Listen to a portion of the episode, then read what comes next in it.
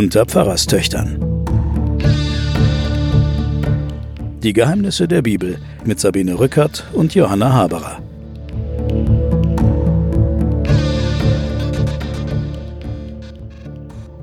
Liebe Hörerinnen und Hörer, ich begrüße Sie zu einer neuen Folge der Pfarrerstöchter unter Geheimnisse der Bibel. Wie immer sitze ich hier mit meiner Schwester Johanna Haberer. Hallo, grüß Gott die ja Professorin ist in Erlangen für Theologie und Medien. Ich heiße Sabine Rückert und bin stellvertretende Chefredakteurin der Zeit. Ja, wir stecken mitten in der Geschichte von Jakob und Esau, Rebekka und Isaak. Ein großer Kampf hat begonnen um, den, um die Macht, um das Sagen in der Familie, um Reichtum und um die besseren Ressourcen.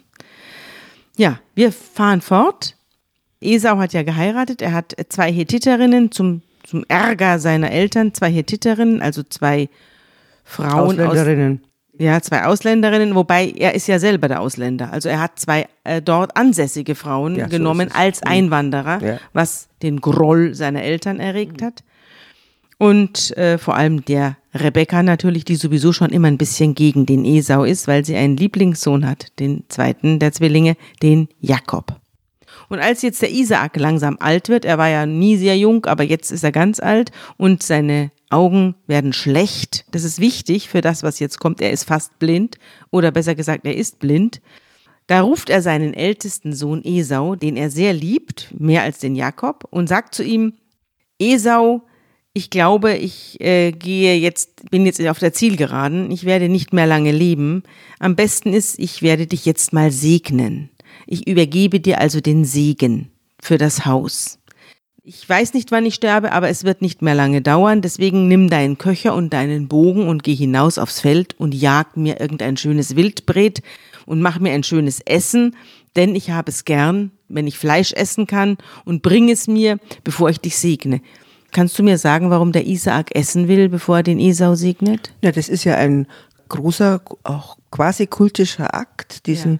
Segen zu geben, der Segen des Vaters, der dann auch übergeben wird und dazu gehört ein bestimmter familiärer Rahmen. Und dieser Aha. Rahmen ist dann das gemeinsame Essen. Mahl, ja. Äh, das gemeinsame Mahl, wo dann verkündet wird, wer das Erbe antritt und wer vor allem dann auch den Zuspruch äh, bekommt, ähm, den Zuspruch, du wirst geführt werden, du wirst Glück haben, du wirst Wohlstand haben, deine Herden werden wachsen, du wirst Kinder bekommen, diese Kinder werden wohlgestaltet sein, sie werden nicht missgestaltet sein, sie werden gesund sein, sie werden ihrerseits wieder Kinder bekommen. Das steckt alles in der Vorstellung vom Segen. Wir haben ja einmal äh, das Erstgeburtsrecht. Ja, da wollte gehabt. ich dich sowieso fragen, was ist denn da der. Unterschied das, zwischen dem Erstgeburtsrecht das, und dem Segen? Das eine ist sozusagen eine rechtliche äh, Festlegung, also die, der Kauf der Jakob dem Esau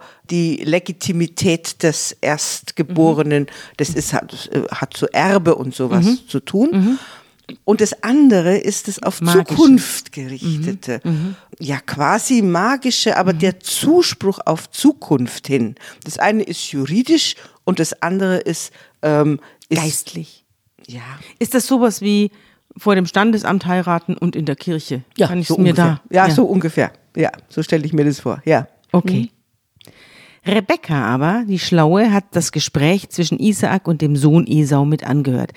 Ich glaube, das liegt auch an diesem Zeltwesen, nicht? In, in diesen Zelten, da hört man ja alles. Es gibt ja keine festen Wände, sondern jeder hört alles und so hat auch die Rebekka. Sarah hat ja auch gelauscht. Ja, alle lauschen immer zu mhm. und die Rebekka hat äh, das Gespräch zwischen Isaak und dem Sohn Esau mit angehört und als der dann sich aufmacht und loszieht, um irgendwas zu schießen, ein Rehböckchen oder weiß, weiß der Teufel für den Vater. Da geht sie schnell zu ihrem Lieblingssohn Jakob und sagt, ich habe gehört, wie dein Vater zu deinem Bruder Esau gesagt hat, hol mir ein Wild und so weiter, ich will dich segnen, bevor ich sterbe.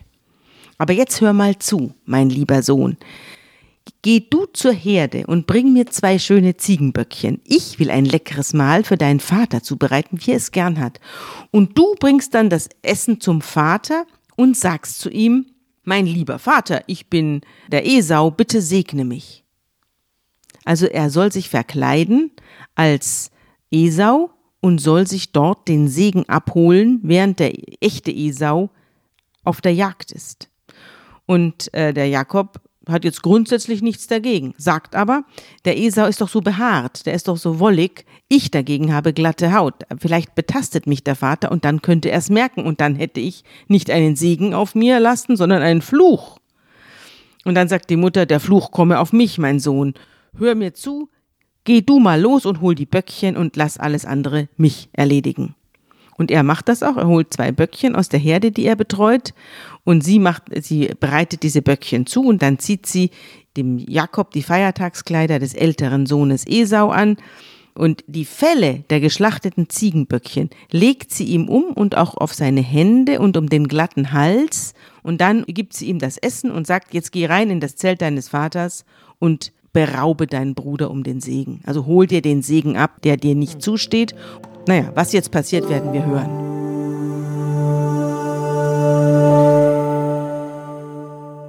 Und er ging hinein zu seinem Vater und sprach, Mein Vater. Er antwortete, Hier bin ich. Wer bist du, mein Sohn? Jakob sprach zu seinem Vater, Ich bin Esau, dein erstgeborener Sohn. Ich habe getan, wie du mir gesagt hast. Richte dich auf, setz dich und iss von meinem Wildbret, auf das mich deine Seele segne. Isaak aber sprach zu seinem Sohn, Wie hast du so bald gefunden, mein Sohn? Er antwortete, Der Herr, dein Gott, bescherte mir's. Da sprach Isaak zu Jakob, Tritt herzu, mein Sohn, dass ich dich betaste, ob du mein Sohn Esau bist oder nicht. So trat Jakob zu seinem Vater Isaak. Und als er ihn betastet hatte, sprach er, Die Stimme ist Jakobs Stimme, aber die Hände sind Esaus Hände.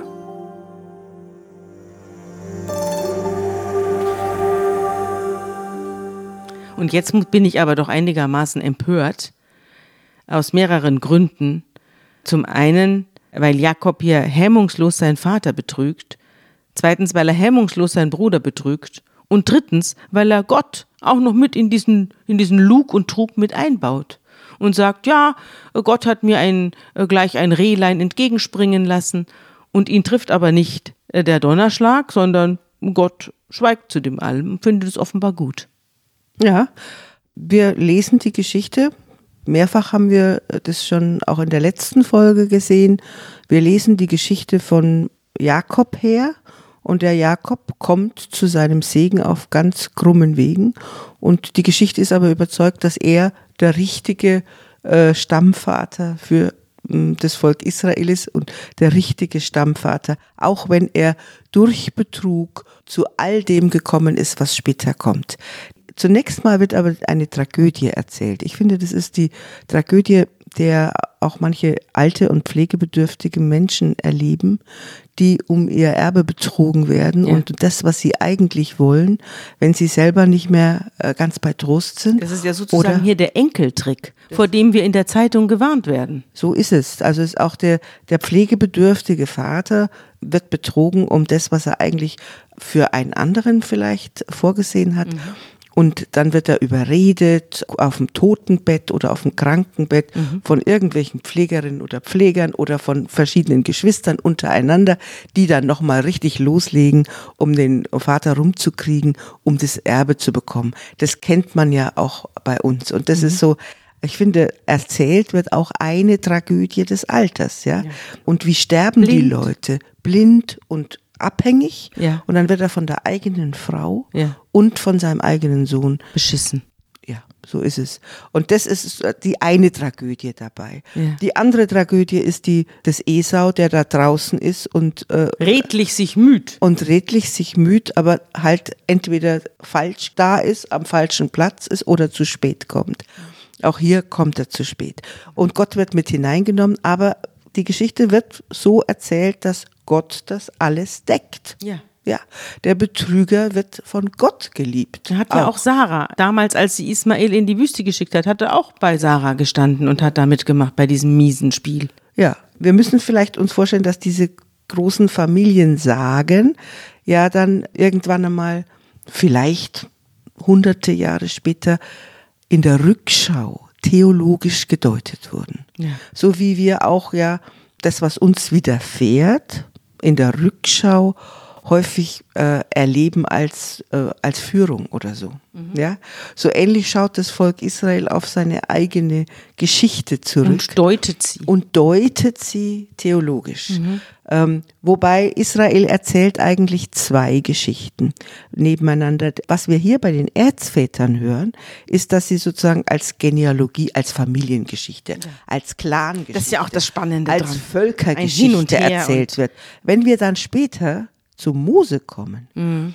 da wird dann die gleiche Geschichte Israels als Bekenntnisgeschichte erzählt, als Religionsgeschichte, mhm. als der Gott, dem man begegnet und zu dem man sich bekennt. Der hier, der lässt nur geschehen und geht mit und führt sozusagen seine Führungsfigur an die richtigen mhm. Stellen. Ja, da muss ich vielleicht noch ganz, das ist ja bei nomadischen Völkern nicht selten so, dass die Monotheisten sind. Also es ist ja bei den Ureinwohnern Amerikas auch so, die hatten, waren ja auch Monotheisten.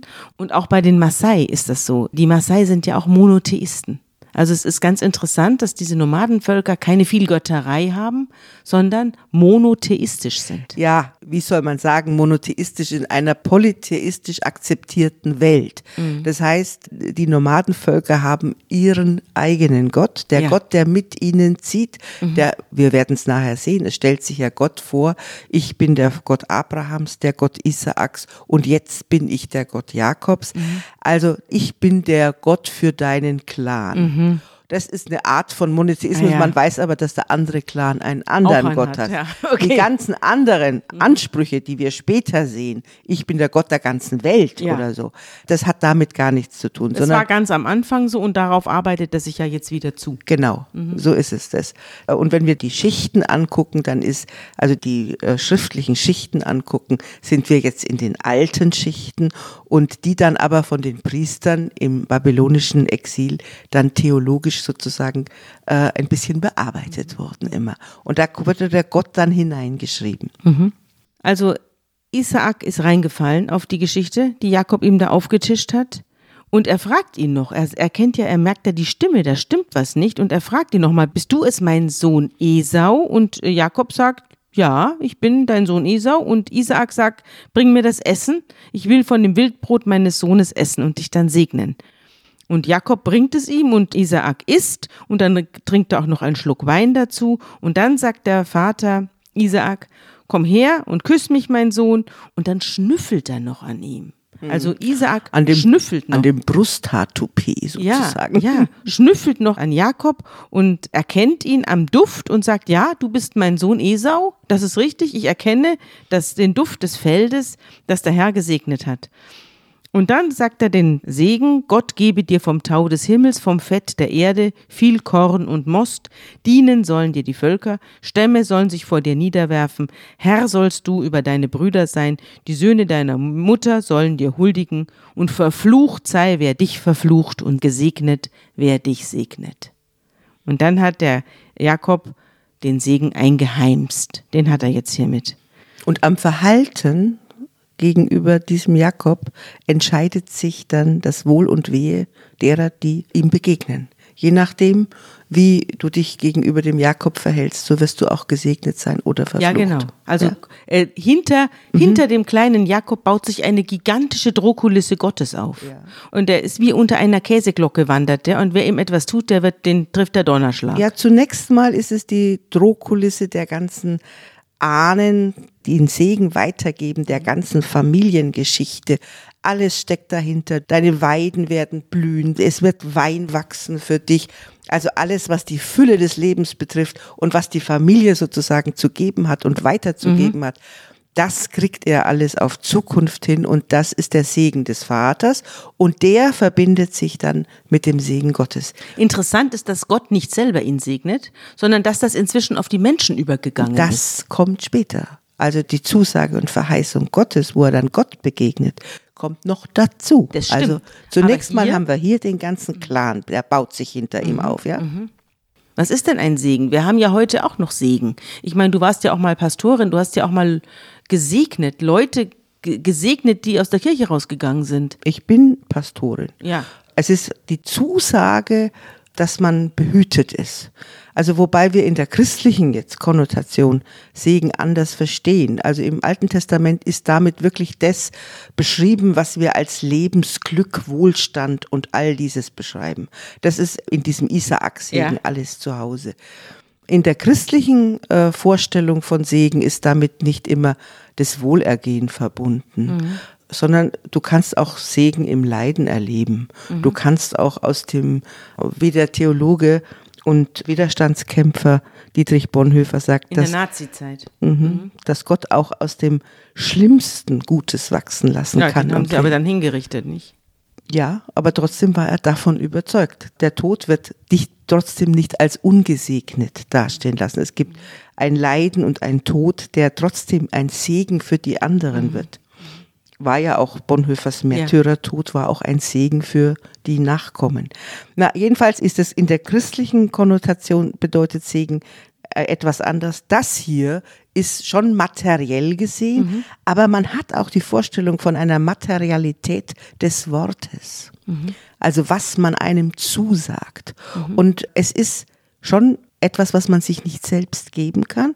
Und wenn ich beim Abendmahl jemanden segne, als jetzt Pastorin oder können ja Menschen auch untereinander machen, die nicht ordiniert sind, oder man legt die Hände auf das Haupt eines Menschen und sagt, ich segne dich, ist es ein ganz eigener Akt. Ich will ihn jetzt nicht magisch nennen, aber es ist ein besonderer Moment wo dem anderen etwas zugesagt wird. Und ja, unsere Mutter hat uns immer ein Kreuz auf die Stirn gemacht. Ne? So etwas. Und mhm. da fühlt man sich gleich. Wenn wir auf bisschen, Reisen gegangen sind. Man fühlt sich gleich ein bisschen besser. Mhm. Und es ist aber auch darin die Kenntnis, dass Worte Wirklichkeit gestalten. Mhm. Also wenn wir heute über die Frage reden, zum Beispiel, wie bezeichnen wir Migranten, Asylbewerber, ja. Frauen. Äh, wie bezeichnen wir Frauen, ja. da steckt in jedem Wort eine eigene Macht. Eine Botschaft. Und die Kenntnis darüber, dass Worte Macht sind oder auch Fluch sind, ja.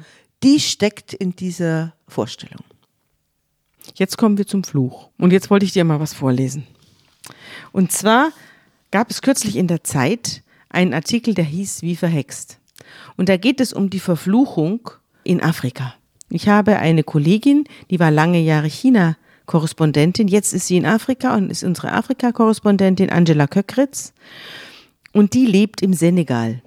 Und dort, sagt sie, sind zwar 95 Prozent der Einwohner, der 16 Millionen Einwohner, äh, Muslime, aber es gibt unglaublich viel Zauberei, Wunderheiler und Geisterjäger. Und dieser Aberglaube und auch der, so eine Art Voodoo ist dort sehr, sehr verbreitet und, und hindert das ganze Land irgendwie nach oben zu kommen. Und darüber hat sie geschrieben und hat sehr, sehr viele Leute besucht, hat die Universitäten aufgesucht dort, hat sich dort mit den Soziologen und Professoren unterhalten, hat eine Zauberin getroffen, die also solche Flüche ausspricht, ja, oder auch Segnungen, also jedenfalls eine Fremdbestimmung von Leuten ausspricht. Und sie hat einen, das Buch eines Philosophen, eines senegalesischen Philosophen, der heißt Ibrahima So, gelesen und aus dem zitiert sie jetzt. Der schreibt folgendes: Es ist ein nie endender Kampf gegen die menschliche Angst. Gleichzeitig vergrößert die Magie die Furcht wo nichts aus Zufall geschieht und hinter jedem Unglück ein Übelmeinender steckt, erzeugt das Misstrauen immer neues Misstrauen. Stets gilt es, sich zu schützen vor dem bösen Blick, der bösen Zunge. Als mein Freund Heros, schreibt jetzt Angela, zum Studium nach Spanien zieht, erzählt er keinem von der bevorstehenden Abreise. Nachdem meine Bekannte Aminata eine Totgeburt erlitt, heißt ihre Großmutter sie die nächste Schwangerschaft geheim halten. Die Schwangere zieht in eine andere Stadt, geht monatelang fast nicht vor die Tür. Jeder hütet seine Geheimnisse. Die Hexerei kommt von der Eifersucht, der Konkurrenz, das beginnt schon in der Großfamilie. Immer wirst du an den vielen anderen Kindern gemessen. Die Großfamilie hilft, schützt, nährt, straft. Der Psychologe Pape Ladike Diouf spricht von familiärem Terrorismus. Großfamilien schaffen Allianzsysteme, aber immer gäbe es einen Teil der Familie, der gegen den anderen kämpfe. Da sind wir hier ja schon direkt bei unserer Geschichte. Paradoxerweise ist es das Gebot der Solidarität, das die Familienkonstellation so heikel macht. Jeder soll sein Einkommen und seine Güter teilen. Dadurch bleibt leicht eine oder einer mit dem Gefühl zurück, nicht genug abbekommen zu haben. Kinder wachsen mit einem feinen Gespür für soziale Beziehungen auf, sagt der Psychologe Diouf. Das macht sie einerseits resistent und sozial hochkompetent, andererseits aber lernten sie schnell, dass sie sich anpassen sollen. Sie beginnen Masken zu tragen, je nach Situation, und manchmal verlören sie dabei sich selbst. Die Menschen verteilen ihre Habe aus Großzügigkeit, Religiosität und um ihren guten Ruf zu wahren und um sich zu schützen. Die familiäre Solidarität ist der Ersatz für ein staatliches Sozialsystem. Arme, Kranke und Alte werden aufgefangen, doch weil Gewinne sogleich wieder verteilt werden, bleibt nichts für die Investition. Deswegen geht die Wirtschaft nicht richtig los. Und ganz am Schluss schreibt Angela Köckritz noch, alle Gesellschaften befänden sich in einem permanenten Konfliktzustand, doch während moderne Gesellschaften diesen als Motor für Entwicklungen nutzen, versuchen traditionelle Kulturen den Wandel zu verhindern. Dies führt zu einem Zustand, der im dörflichen Kontext stabilisierend gewesen sein mag, aber unter den Bedingungen von freier Marktwirtschaft und Demokratie eine Lähmung der Eigeninitiative bedeutet. Eine durchgängig traditionelle Gesellschaft ist die senegalesische lange nicht mehr. Sie ist komplex, althergebrachte, religiöse und westliche Wertesysteme kollidieren und verstärken einander, Prozesse der Individualisierung nehmen ihren Lauf und letztlich ist der Gang zum Hexer oder zur Hexe oft nur ein Versuch von vielen, irgendwie damit zurechtzukommen. So, und da sind wir jetzt. Ich finde das total passend auf unsere Geschichte. Ich finde das ein sehr guter Link, weil hier erzählt wird, dass dieses überwunden wird. Also in unserer äh, ganz alten Esau Jakob, Isaak Rebekka Geschichte. Jahrtausende. Da kommt kein Udu vor, da kommt nur die Wortmagie vor.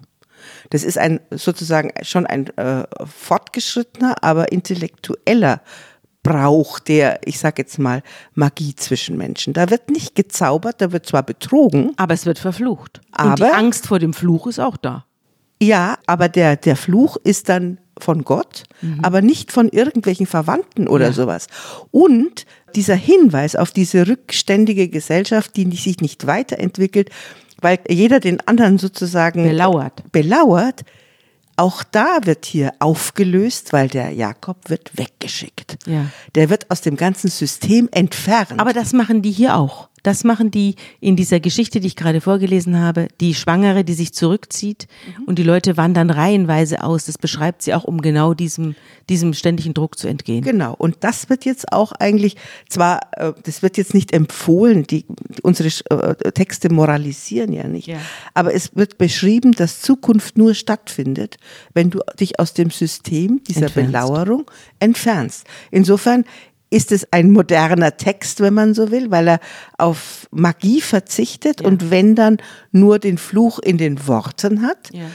Aber das, wir wissen auch, was Worte auslösen. Auch wenn ich, ich wünschte mir nicht jemanden, der im Zimmerchen sitzt und vor sich hin sagt, ich verfluche ähm, die äh, Johanna Haberer. Das ist äh, mir unheimlich. Also auch, äh, auch, einem, verflucht worden. auch einem modernen Menschen ist es äh, total ja, unheimlich. Ich bin mal verflucht worden. Mhm. Mir hat mal jemand äh, allerschlimmste Krankheiten, also jemand, den ich unmöglich fand und dem ich das auch gesagt habe, der hat mich dann anschließend verflucht und äh, hat mir Krebs und weiß der Teufel was an den Hals gewünscht. Das ist aber schon 25 Jahre her, hat nicht viel Glück gehabt mit und seinem Fluch. Das vergisst man aber nicht.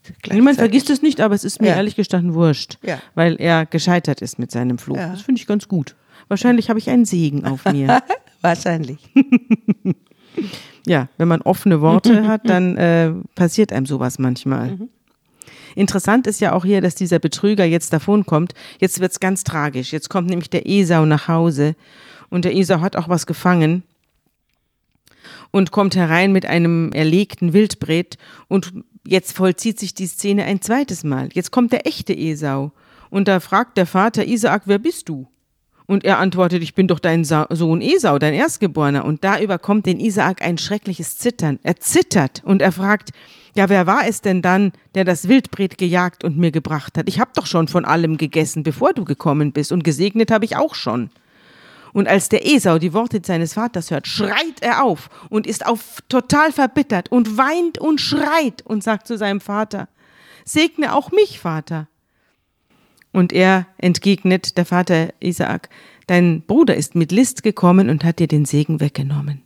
Und da schreit der Esau, hat man ihn nicht Jakob den Betrüger genannt? Mein Erstgeburtsrecht hat er mir auch schon genommen, was nicht ganz stimmt, das hat er aus Doofheit hergegeben. Das hat er mir auch schon genommen, jetzt nimmt er mir auch noch den Segen. Und dann sagt er zu seinem Vater, hast du mir denn nicht auch noch einen Segen aufgehoben? Er will auch noch einen Segen haben. Isaak antwortet und sagt, ich habe ihn zum Herrn über dich gemacht. Und dann sagt der Esau zum Vater, noch einmal, hast du denn nur einen einzigen Segen, lieber Vater, segnet doch auch mich. Aber der Vater sagt, es gibt nur einen Segen, und Esau beginnt laut zu weinen. Und der Isaak sagt jetzt zu ihm, fern vom Fett der Erde musst du wohnen, fern vom Tau des Himmels droben. Ist das nicht schrecklich? Also an dieser Stelle kommen einem eigentlich die Tränen. Und du musst deinem Bruder dienen.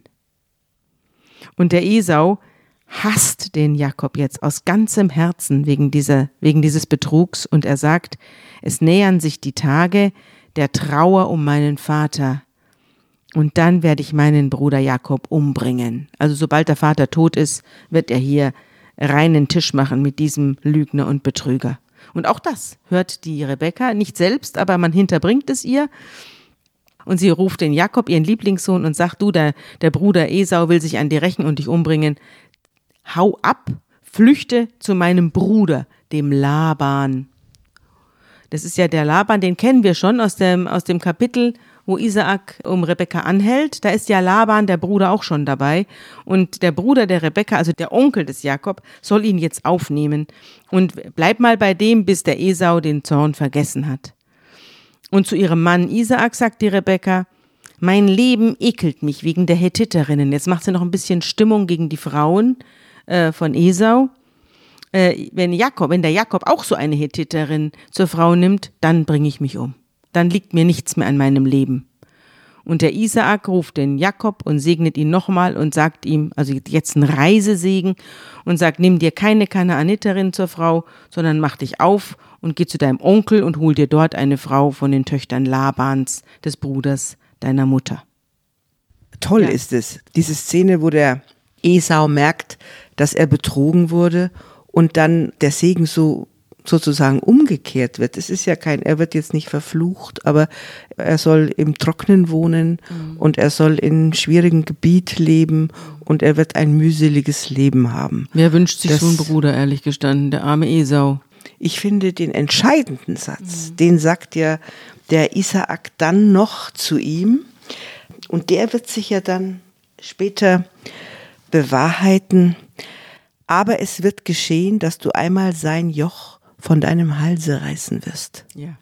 Also er sagt ihm am Schluss, du musst jetzt nur durchhalten und du musst vielleicht ein mühseliges Leben führen, aber du wirst dich daraus befreien. Ja. Ich finde das für jeden Stimmt. Psychologen und Therapeuten ja. den absoluten Supersatz. Ja. Ich meine, wir haben da auf der einen Seite eine psychologische Geschichte zwischen mhm. Geschwistern mhm. Und wir haben auf der anderen Seite eine politische Geschichte, weil nämlich Israel ähm, das sich ja von Jakob sozusagen her definiert und sich auf Jakob als den Urvater bezieht, damit äh, sein Verhältnis zu den Jordaniern, würden wir heute sagen, definiert. Nämlich Edom ist es, die, also dieser Stamm des Esau mhm. ist das trockene Jordanien mhm. auf der anderen Seite des Jordan. Mhm.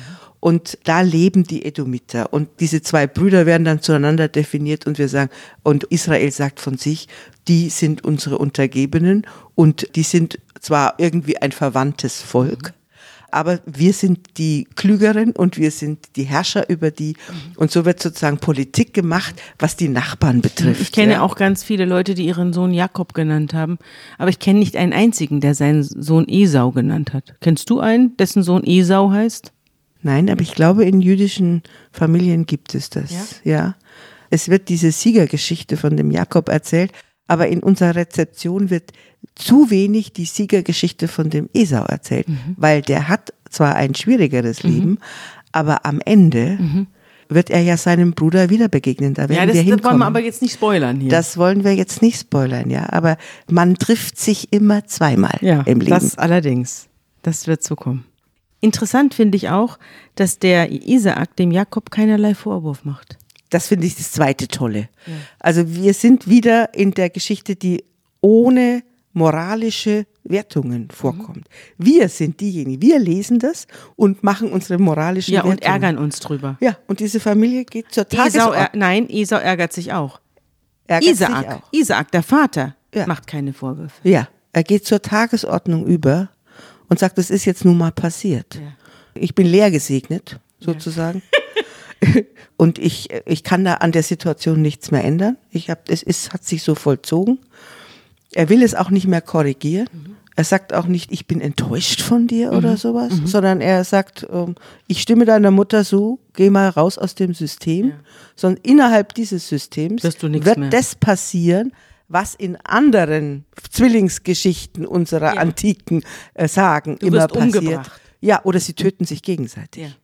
Und da wird hier ein Stopp gemacht und der wird aus dem System rausgenommen. Ja, er haut ab und es ist eine als Brautschau getarnte Flucht. Ja. Und er, er soll jetzt zu seinem Verwandten Laban. Ja, genau, gehen. und soll sich aus dessen Töchterschaft jetzt genau. eine aussuchen. Ja, weil das, die, die gehören zum Clan. Und da genau. sind wir wieder da, wo auch Abraham war, mhm. in Haran. Haran, äh, da kann man heute noch hinfahren, sozusagen, mhm. nahe Urfa. Mhm. An der türkisch-syrischen Grenze mhm. ist es. Also wir müssen uns vorstellen, wir sind im Kerngebiet Israels, da mhm. um Beersheba und äh, dies, diesen ganzen Orten, die es auch bis heute noch gibt. Mhm. Und der, der reist jetzt sozusagen nach oben, nach Norden durch den Libanon hinauf äh, in die, an die türkisch-syrische ja, Grenze, wo heute, wo heute Kurdengebiet ist. Ja. Hm? Und da holt er sich eine Frau, das werden wir jetzt aber in der nächsten Sendung erst besprechen, diese Sendung neigt sich dem Ende zu. Wir wollen aber nicht äh, vergessen zu sagen, dass der Esau es auch merkt, dass seine beiden Kanaaniterinnen den Eltern nicht gefallen und deswegen äh, geht er zu Ismael. Ismael, nicht vergessen, ist der Bruder seines Vaters. Der Onkel. Der Onkel Ismael, mhm. der Wildesel. Der, der Halbonkel. Ja, mhm. genau. Zu dem geht er und sagt, hast du nicht auch eine Frau für mich? Und der gibt ihm seine Tochter Mahalat. Mahalat ist auch ein schöner Name, ne? Mhm. Mahalat.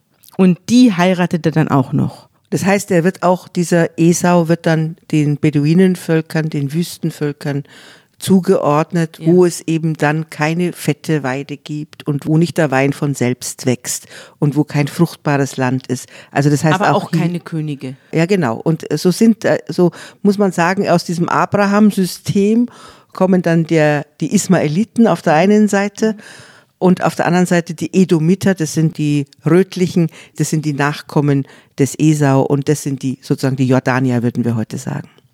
Ja, dann verlassen wir unsere beiden Brüder für heute und fragen mal dich nach, was du als gutes Wort zum Schluss hast. Als Leitmotiv dieser Jakobsgeschichte haben wir den Segen.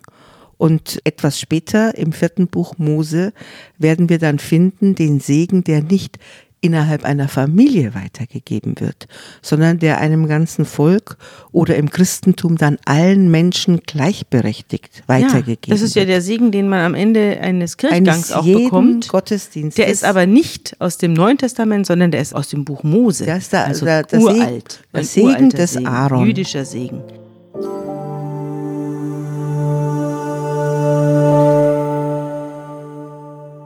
Der Herr segne dich und behüte dich. Der Herr lasse sein Angesicht leuchten über dir und sei dir gnädig. Der Herr erhebe sein Angesicht über dich und gebe dir Frieden.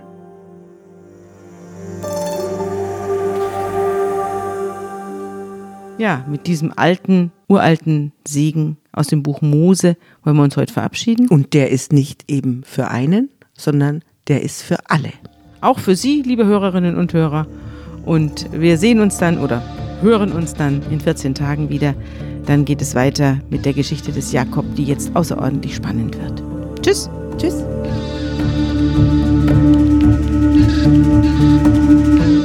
Unter Pfarrerstöchtern ist ein Podcast der Zeit und von Zeit Online. Produziert von Pool Artists.